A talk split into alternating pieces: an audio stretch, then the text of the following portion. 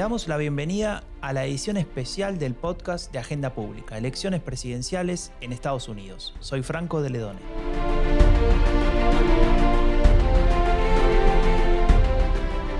Will you shut is your- up, man? listen, And- China ate your lunch, Joe. And You're by the way, worst you president vice- America has ever had. hey, Come Joe, on. me- I'm not here to call out his lies. Everybody knows he's a liar. But you I just agree- want to Hey, make sure. Joe, the. Estamos escuchando al presidente de Estados Unidos, Donald Trump, y al candidato demócrata, Joe Biden. Ayer se encontraron por primera vez en un debate electoral. Nos brindaron un espectáculo que por momentos llegó a ser algo caótico y que estuvo muy marcado por agresiones, incluso a nivel personal. Ustedes saben que en esta cobertura especial estamos publicando videos breves de análisis y justamente el que va a salir hoy le da vuelta a la típica pregunta de los medios tras el debate. No nos vamos a preguntar quién ganó en este caso, pero sí nos vamos a preguntar quién perdió. ¿Qué conclusiones podemos sacar de este debate? ¿Sabemos algo nuevo, algo que no sabíamos antes del mismo? ¿Nos contaron algo los candidatos? Tal vez Janina Welp, que está acá conmigo, la coordinadora editorial de Agenda Pública, nos pueda dar un punto de partida. Hola Franco, acá estamos otra vez con esta cobertura de las elecciones y esta vez estamos acompañados con, con un equipo de respaldo. ¿no? Tenemos a Alberto López de la Universidad de Zurich y a Ernesto Calvo de Maryland que nos están acompañando en esta mirada sobre lo que está ocurriendo en un proceso electoral que es realmente atípico dentro de lo que es la historia de Estados Unidos. Y como decías, fue el primer debate. Y la pregunta que estamos dándole un poco la vuelta no es solo quién perdió, sino incluso si tiene sentido preguntarse quién perdió. Y con esto me gustaría empezar. ¿Qué, qué nos dirías a esta cuestión, Ernesto? Bueno, me gusta la, la pregunta de quién perdió. Ahí, eh, eh, Kahneman, cuando discutía un partido de fútbol, decía es muy distinto decir que Barcelona le ganó al Madrid que decir que el Madrid perdió con el Barcelona.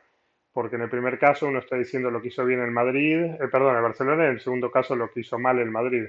Acá en el debate pasó exactamente lo mismo. Eh, lo que uno vio en este debate no fue que uno de los dos, tanto Biden como Trump, eh, lograron eh, eh, instalar su mensaje, decir lo que les interesaba en política pública, o eh, ni siquiera lograron tomar ventaja sobre, sobre su rival. Lo que vimos son dos candidatos que mantuvieron sus posiciones y uno de ellos que a mi juicio perdió muchos puntos con los independientes, que fue Trump, y que no logró hacer nada salvo activar su propia base. Y Alberto, ¿tú cómo lo ves? Bueno, eh, yo creo que sí, que bueno, los politólogos solemos decir que algo muy grande tiene que ocurrir en un debate para que se muevan grandes cosas en el voto, en el medio plazo. Eh, eso lo decíamos porque no hayamos visto este debate, donde realmente han pasado muy pocas cosas. Ninguno de los dos candidatos aportó información reveladora que pudiese girar las tornas, como para, como bien decíais, eh, pierda un candidato o pierda otro. Yo coincido que, que perdió eh, más eh, Trump que, que, Biden, pero tampoco eso en el, en el saldo neto, eh, digamos que supone una, una, ganancia enorme para Biden. Pero como ya comentaremos más tarde, también Biden tenía, iba con ventaja, así que no, no necesitaba ganar demasiado y este resultado para él, digamos que es un aprobado. Antes, antes, de entrar en los detalles de, de, qué nos dan las encuestas, qué nos dicen las encuestas, qué nos dice el PREDI, eh, etcétera, una, una, pregunta mm, que me gustaría hacerles es, eh, en, de acuerdo a lo que están publicando los medios en casi todo el mundo, no hay mayores sorpresas, ¿no? Como decía Ernesto, no hubo debate sobre política pública, hubo confrontación, hubo enorme, eh, o sea, primó la confrontación, sobre todo del lado de Trump, y, Ernesto tiene una visión muy clara también de la estrategia de Biden en este contexto. ¿Hay alguna novedad de este debate o es más de lo mismo, un refuerzo de lo mismo, en términos discursivos estoy diciendo? Eh, creo que hay algunas novedades, no demasiadas. Eh, algunos eventos choquearon al público norteamericano. Eh, no es común, digamos que no hay en verdad precedente que yo conozca de un presidente haciendo un llamamiento a un grupo supremacista blanco neonazi para que defienda el resultado de las elecciones. Eh, eh, al final del debate, cuando Trump pidió a los Proud Boys, que son un movimiento declarado como movimiento neofascista y supremacista blanco, le dijo a los Proud Boys que eh, se detengan y que estén atentos, stand down y stand by, eso es un elemento inédito, es un elemento inédito que además es como si uno dijera la contracara de, qué sé yo, en, las Olimpiadas ver a un atleta African American levantando el puño. Esto es exactamente lo opuesto, tiene un simbolismo político en Estados Unidos que va a ser recordado por mucho tiempo. Coincido 100% con, con Ernesto. Eh, creo que, em, bueno, si acaso lo que ha habido ha sido una, una subida de volumen en, por parte de, de Trump eh, de, lo que ya, de lo que ya conocíamos. Ha dado como un paso adelante en, en algunas cosas. Otra cosa que, que, ocurrió en el debate que creo que es reseñable, eh, y, pero sí igual pasó algo más desapercibida, es cómo Trump, bueno, se negaba a aceptar de antemano los resultados que puedan dar estas elecciones. Eh, digamos que sentando un poco de precedente ante el caso de que los resultados sean eh, bien reñidos y, que puedan combatirse delante de la justicia. Ahora hemos estado hablando de esto durante todo el día y ahí sí que podemos entrar a mirar un poco durante todo el día y todas las semanas previas, ¿no? Eh, podemos mirar, entrar a mirar un poco más los datos de lo que nos deja eh, este debate en términos de perspectivas de voto, porque Ernesto y muchos otros analistas vienen señalando que eh, Trump tendrá probabilidades o seguramente se inclinará por impugnar la elección y tendrá más chances, en caso de perderla, por supuesto, eh, si eh, la distancia con Biden es muy estrecha y sus posibilidades disminuyen en caso contrario. Entonces, ¿qué nos deja esto? ¿Se amplía la diferencia? ¿Qué, podemos ver en este momento de acuerdo a los datos que ustedes están manejando? Ernesto, empezamos con, con vos. Sí, em, bueno, esta mañana hay dos datos que son relevantes. El primero es eh, la reacción eh, de lo que se llama las, las encuestas de velocidad para ver eh, la reacción de los distintos votantes que em, le dieron malas marcas a, Trump y que debilitan, por tanto, en los próximos días la expectativa de que pueda subir algunos puntos. También en 538 y en los acumuladores de encuestas, los agregadores de encuestas están mostrando que la probabilidad de, Biden subió eh, marginalmente y uno espera que en los próximos días siga subiendo marginalmente. Ya se había agregado Ohio a los estados que pasaban a ser swing y que eh, ahora tenía que dar vuelta a Trump para poder ganar la elección. O sea que eh, cuanto más se amplíe esta diferencia, como decía Janina, mayor es la probabilidad de que no haya conflicto postelectoral y de que más allá de las demoras del recuento de votos que viene por correo, eh, que no haya problema con la transición, con la transferencia de mando en enero. Eh, sí, como decís, eh, la diferencia de votos es suficientemente pequeña y eso no es a nivel nacional, simplemente tiene que ser suficientemente disputable en los estados de, Pensilvania, de Florida, de Arizona, de Wisconsin, Ohio ahora también. En esos casos en los cuales los estados swing pueden ser disputados, entonces, eh, ahí la cuestión es si Donald Trump puede litigar hasta pasada la fecha de transferencia en enero y de pronto involucrar lo que sería eh, a los órganos constitucionales porque habría una crisis. Sí, a mí me gustaría añadir a lo que ha dicho bien eh, Ernesto, que bueno, el, el, mercado de predicción que tenemos, Predi, eh, da unos datos muy parecidos a, lo que podemos ver en otras eh, fuentes de datos. O sea, mm, vemos que el mercado durante la noche se movió muy poco y que si acaso en el, aftermath del debate lo que vemos es que si acaso Biden ha subido 0,4 0,5 puntos apenas. Em, a los datos de esta mañana eh, se ha añadido justo esta tarde también eh, los datos de, una casa reputada que es Data Progress, eh, que daba 13 puntos por encima a Biden de, Trump en lo que se refiere a quién, quién pudo ganar el, debate. Luego también esta misma casa daba dos datos más y es quién, parece, quién pareció más presidenciable durante el debate. Ahí también le daba 20 puntos más a Biden.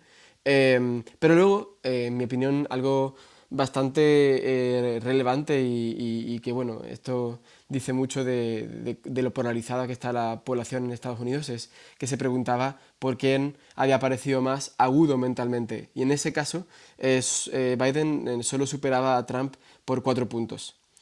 Es verdad que, bueno, que los seguidores más fieles de, de Trump realmente no buscan precisamente a un candidato que cumpla con la noción clásica de lo que se suele llamar presidenciable.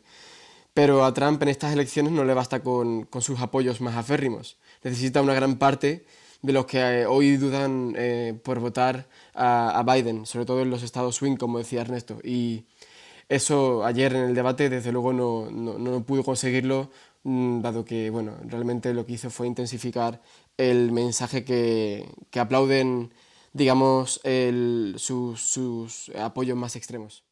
Sí, con respecto a eso tengo una pregunta, pero antes déjame recordar a quienes nos, están escuchando que en nuestra nueva página uselectionespecial.com pueden ver toda la data de Predi, ¿no? que es una data exclusiva de agenda pública. Pero con respecto a lo que estaban diciendo los dos, eh, esto de los estados eh, swing, ¿no? hoy hablaba con, con Mark López de Agenda Pública sobre este debate y él me decía que, bueno, para él el debate básicamente se trataba de defender los votos propios, es decir, de no perder los, los que ya habían decidido o los que de alguna manera están con intenciones de votar a, a alguno de los dos candidatos. Y eso me dejaba una pregunta en la cabeza y es, si la estrategia es esa, ¿cuál, ¿qué es lo que pretenden hacer eh, los dos candidatos para ganar en los swing states? ¿no? Digamos, es, ¿se trata de Trump, como decía en algún momento Ernesto hoy, eh, salir a romper piernas y se trata de Biden dejando que Trump se equivoque o hay algo más o, podemos esperar algo más? Creo que eh, para pensarlo imaginemos que en, en, varios de estos swing states las encuestas están correctas y en general eh, el número de indecisos está en el orden del 5%. O sea que cada uno de los partidos puede pensar que si ganara a todos los indecisos que no han definido su voto, puede sumar un 5% del electorado. Sin embargo, eh, como en Estados Unidos vota cerca de un 50%, Aumentar un 10% del voto eh, a partir de incrementar la participación de los votantes propios da más ganancia todavía que eh, conseguir ese, voto swing. El, el, tema es que movilizar al voto propio significa tener un discurso para adentro, un discurso intenso, eh, mientras que movilizar al independiente significa un voto general, perdón, un, mensaje general, un mensaje tibio. Con lo cual, eh, incrementar turnout, ¿no? voto, y incrementar eh, voto de los independientes son mensajes contradictorios, no son compatibles. Eh, dado que no son compatibles, hay más ganancia por aumento de la participación que por aumento del voto independiente. Las dos campañas tienen el mismo problema en ese sentido.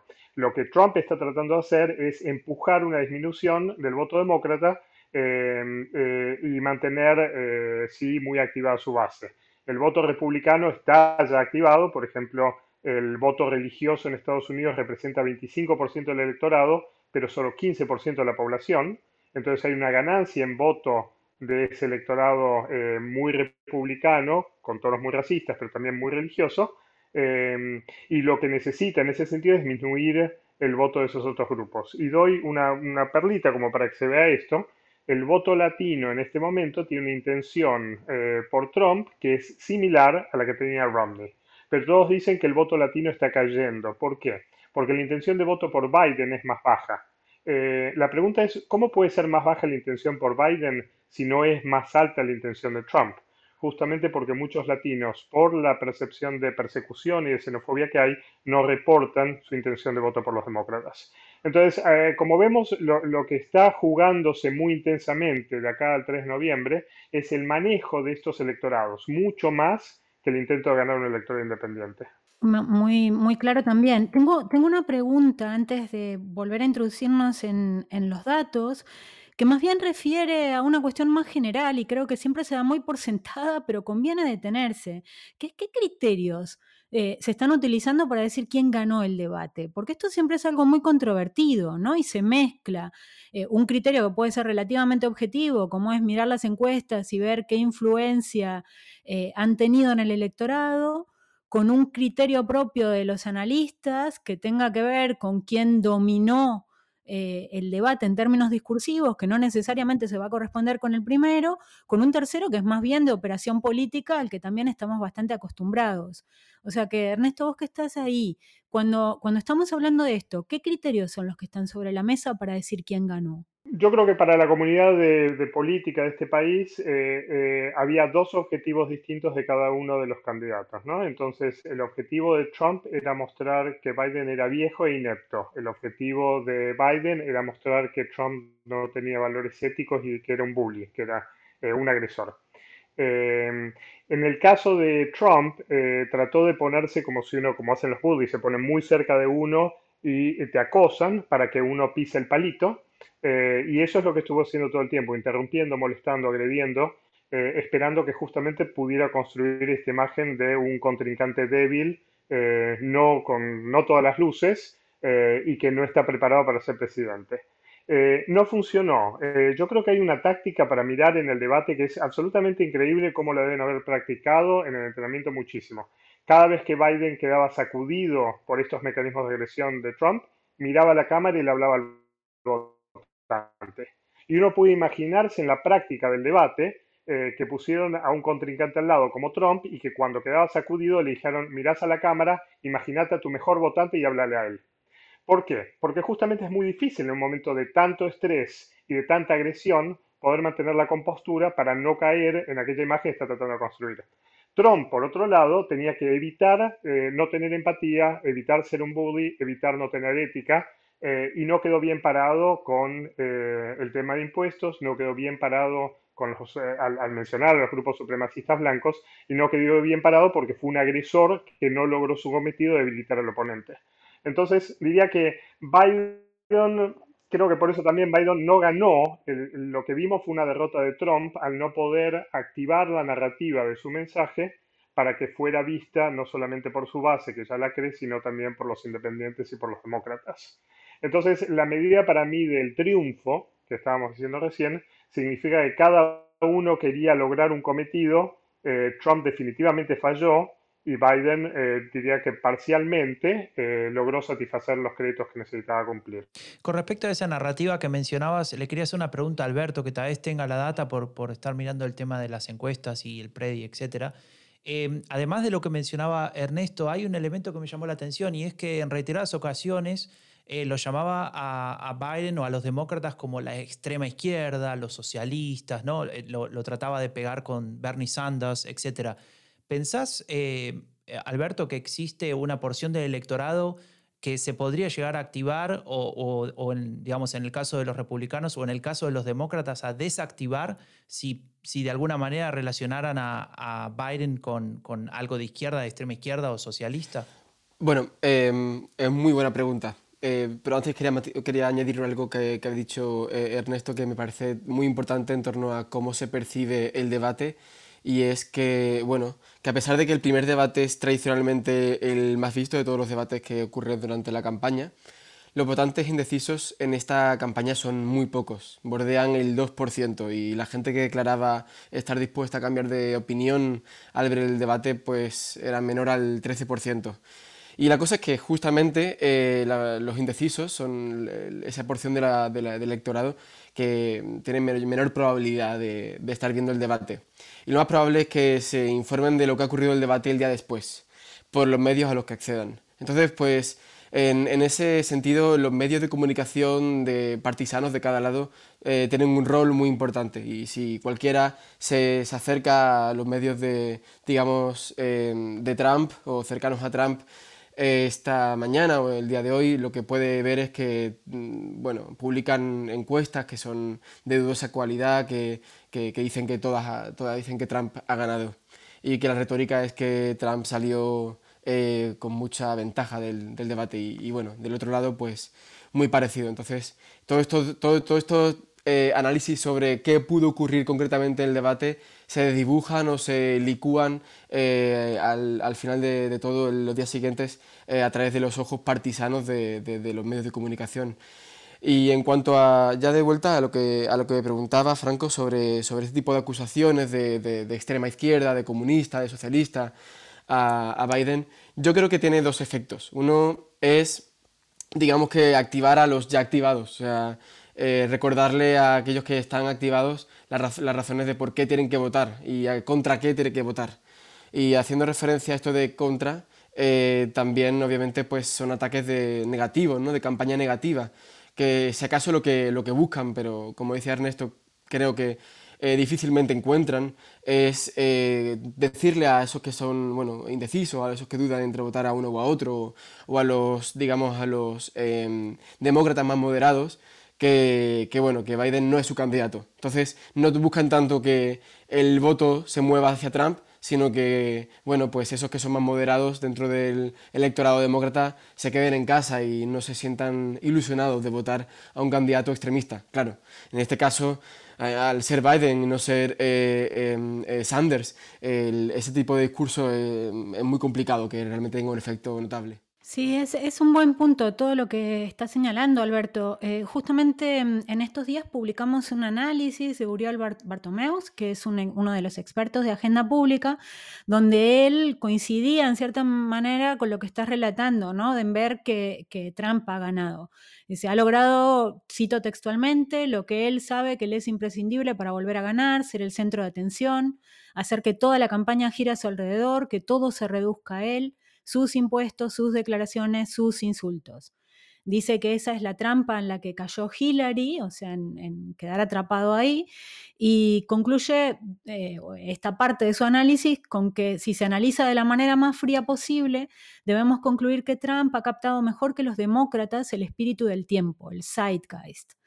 Y, en este sentido, me gustaría también hacer una pregunta un poquito más trascendente, no solo para esta elección, que es muy descorazonador esto. O sea, ¿realmente la única forma de ganarle a estos discursos es replicándolos? ¿Cómo, cómo se está viendo esto? ¿Cómo lo, ¿Cómo lo ves Ernesto? ¿Cómo lo ves Alberto? Yo no estoy muy de acuerdo con esa interpretación, porque si eso fuera cierto, eh, Trump hubiera ganado la mayoría del voto en el 16 y hubiera ganado, estaría ganando ahora la mayoría del voto. Eso vemos sí con Bolsonaro, por ejemplo. En el caso de Bolsonaro, incluso hoy con el coronavirus, vemos Bolsonaro con, un porcentaje de votos, con una intención de votos notablemente superior a sus posibles contrincantes en la presidencial. Pero no es el caso con Trump, por eso él está viniendo de atrás y por eso también tuvo que ser tan agresivo. No fue tan agresivo con Biden por diseño, sino que también fue tan agresivo con Biden porque viene de atrás. Eh, entonces, la pregunta es eso que está interpretando el espíritu de los tiempos. Hay una parte que es cierta, que es que hay una fracción de la población que se activa con la cuestión racial, que se activa con, la polarización emocional eh, y que es intensa, intensamente racial, intensamente racista, eh, pero sin embargo no es la mayoría, porque si fuera la mayoría, entonces Trump estaría justamente haciendo otro tipo de campaña y estaría ubicado en, otro tipo de lugar. Eso también viene a cuenta de, las acusaciones de, Antifa, las acusaciones de socialismo, de comunismo. Em, no sé si se acuerdan de Alibaba y los 40 ladrones, ¿no? Alibaba entra en la gruta y va caminando por la gruta para ir a buscar la, eh, eh, ¿cómo se llama? la lámpara que hay que flotar y entonces le dicen no puedes salir del camino y mientras está caminando, de al lado del camino se escucha tu madre era una prostituta, tu padre era un inmoral, tus hermanos, ¿no? empiezan a insultarlo, como para que él se ponga como loco y salga del camino. Y Alibaba, viniendo justamente de una familia muy disfuncional, no se preocupa y no sale del camino. Eh, cuando Trump dice socialismo, comunismo, antifa, lo que está tratando es que Biden salga del camino. No está tratando de que alguien crea que Biden, que es un político de carrera relativamente conservador de Estados Unidos, pueda ser acusado de socialista. Y ni siquiera su base lo cree.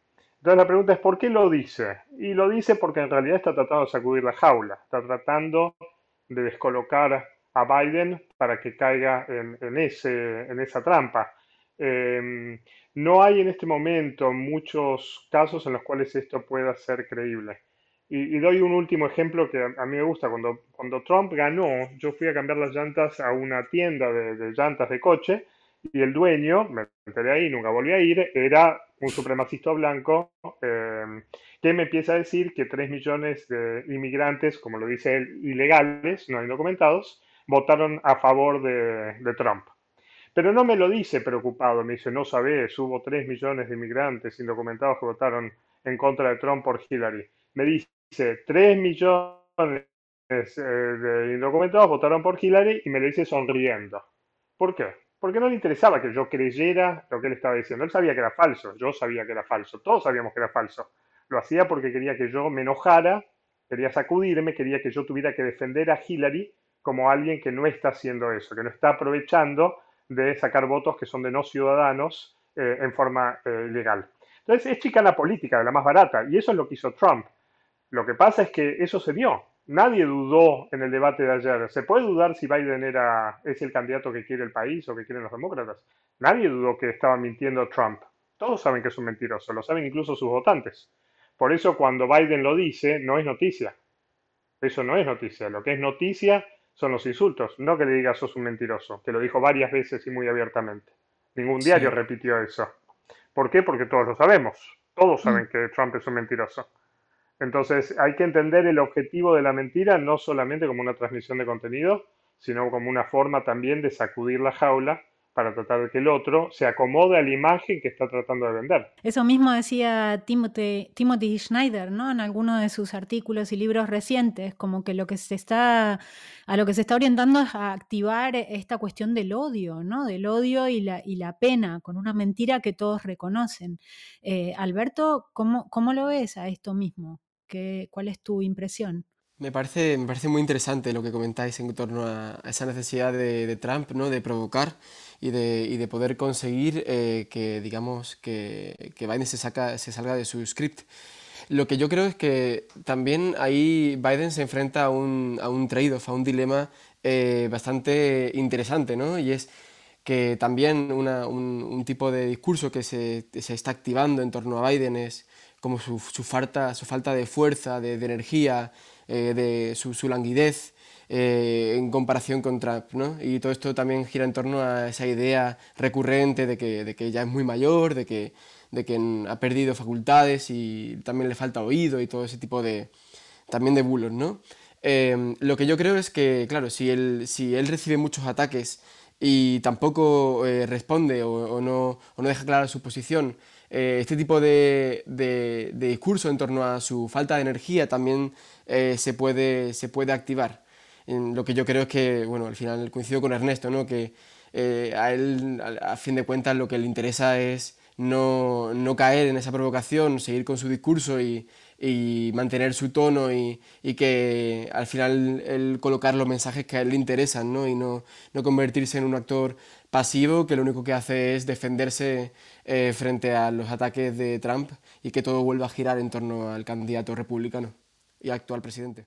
Estoy, estoy justamente leyendo el libro ese que- intentó, que intentaron prohibir, ¿no? De la sobrina de, de Trump, de Mary, de Mary Trump, eh, que es psicóloga, y, y ella justamente, todo lo que están diciendo encaja mucho con la descripción que ella hace de la, de la psicología de Donald Trump, ¿no? Digamos que sí, que se la podría ah, incluso diagnosticar de, de muchas, eh, de muchas patologías en, en términos psicológicos, y, y de ahí deriva mucho esto de su capacidad para intentar provocar y sacar provecho de eso, ¿no?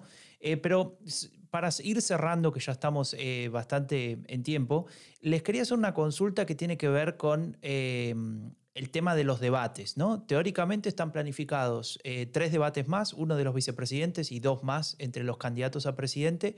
Y la pregunta es, ¿se van a seguir haciendo debates? ¿Hay alguno de los candidatos que tal vez le convenga bajarse y evitar la confrontación y, evitar, digamos, este, este espectáculo que vimos ayer? Mm, digamos, un par de cosas distintas. A, partir de la primera hora- media hora de debate empezaron a aparecer tweets que sugerían que Biden, después de lo que estaba haciendo Trump, no debería presentarse a los siguientes debates. Eh, eh, uno sabe que los debates presidenciales, eh, los próximos dos debates, van a tratar de repetir este libreto, de esperar eh, que lo que se logre eh, sea debilitar la imagen y la imagen de Biden. Con lo cual muchos demócratas están diciendo que no, que no debería debatirse. Eh, la campaña de Biden hoy a la mañana salió a decir que iban a debatir, por supuesto, eh, pero en este momento es muy difícil saberlo porque todavía falta el debate de los vicepresidentes y hay tiempo para eh, Biden decir que las condiciones están, dadas para un debate eh, y retirarse.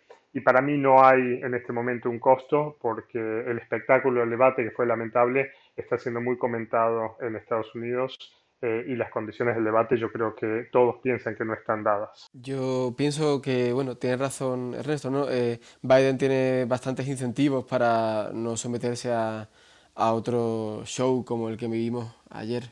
Eh, lo que ocurre es que, bueno, él también mantiene una, una posición bastante pro sistema y, y una, y una salida de este esquema del debate sería, eh, digamos, un movimiento bastante sin precedentes y, y- y que se saldría de, de lo, que, de lo que sería el, el estándar, ¿no? Eh, en ese sentido, eh, Trump es, digamos, un verso más suelto. A Trump le interesa que sigan habiendo eh, debates en los que confrontar con Biden y ver si, si saca algo ¿no? de, de ahí, ya que va perdiendo. Lo que sí ocurre es que, bueno, también tiene la carta en la manga Trump de querer deslegitimar el proceso electoral, como comentábamos antes, ¿no? Entonces, pues si, si realmente apuesta definitivamente por, por deslegitimar el, el, proceso electoral, una opción que también se, se, ha leído, aunque bastante improbable, ¿no? pero se lee y quién sabe, ¿no? sería que Trump eh, también eh, dijera que no quiere, no quiere ir al debate o, o bloqueara de algún modo alguno de los debates eh, para, para, así, digamos que reducir el peso y, la, y digamos que la rigurosidad del, del proceso electoral en, en conjunto. Y si puedo decir algo para apoyar lo que acaba de decir Alberto, sí. eh, el primer tuit que sacó Trump después del debate era un, uno del estilo de eh, videojuego, donde aparecía él de un lado contra y aparecía el moderador, Wallace, que es de Fox News, y Biden, como para indicar que el debate había sido injusto y que había tenido tanto al moderador como a su oponente en contra de él. Con lo cual eso en verdad va en línea con lo que recién estaba diciendo. Sí, bueno. Sí, lo, di lo dijo al principio. ¿eh? Al principio del debate, creo que a los 3, 4 minutos, eh, mm. es cuando ya le tiene que poner el primer, el primer stop, ¿no? El moderador le dice, no, espere, usted sí. no puede interrumpirlo. Y él le dice, bueno, no me sorprende estar discutiendo con usted y también con usted que es periodista. No, falta, falta más de un mes hasta las elecciones, por lo tanto esto da para largo y pueden pasar muchas cosas. En cualquier caso, lo que nos deja este debate es que claramente la estrategia de Trump ha sido la de siempre, convertirse en el centro a partir de los insultos y de ponerse eh, en el centro de todo justamente, y podría no haberle funcionado como él esperaba, ¿no? Entonces, eh, digo, por cerrar con un mensaje más o menos positivo, en general intentamos mantener la neutralidad, pero hay algunos procesos electorales y de otro orden en los que en realidad se pasan las líneas rojas y, y, y ya nos cuesta, ¿no? Así que nos posicionamos y podemos ver con cierto optimismo lo que nos deja eh, este primer debate, por lo menos en sus consecuencias, ¿no? Porque en el debate en sí, por todo lo que se ha comentado, eh, ha dejado eh, poco de bueno, ¿no? Y con eso nos despedimos. Muchísimas gracias, Alberto, Ernesto, y te, te cedo la palabra, Franco. Bueno, gracias a, los tres eh, por, por, esta charla. Este, han podido escuchar al equipo completo ¿no? de esta cobertura especial de agenda pública. Estamos todos activados desde hace varios días, eh, trabajando, construyendo videos, construyendo infografías, etc. Estamos muy, muy activos para cubrir estas elecciones presidenciales en Estados Unidos y durante todo el mes de octubre vamos a seguir haciéndolo. Eh, específicamente sobre el podcast vamos a tener un episodio por semana, así que eh, en apenas 7 días vamos a tener el que sigue. Y estén atentos a nuestras redes sociales donde vamos a ir publicando eso. También se pueden suscribir a Spotify, Apple Podcasts, etcétera, cualquier plataforma de podcast eh, para saber al instante cuando, cuando salga un nuevo episodio. Y como les decía hace un rato, visiten nuestra nueva web, uselectionespecial.com. Eh, el link lo dejamos ahí en la descripción y también síganos en los newsletters, específicamente el de Far West, que es el que se ocupa específicamente de este tema. Nos escuchamos la próxima semana en una nueva edición especial del podcast de Agenda Pública, elecciones presidenciales en Estados Unidos. Soy Franco de Ledone y hasta la próxima.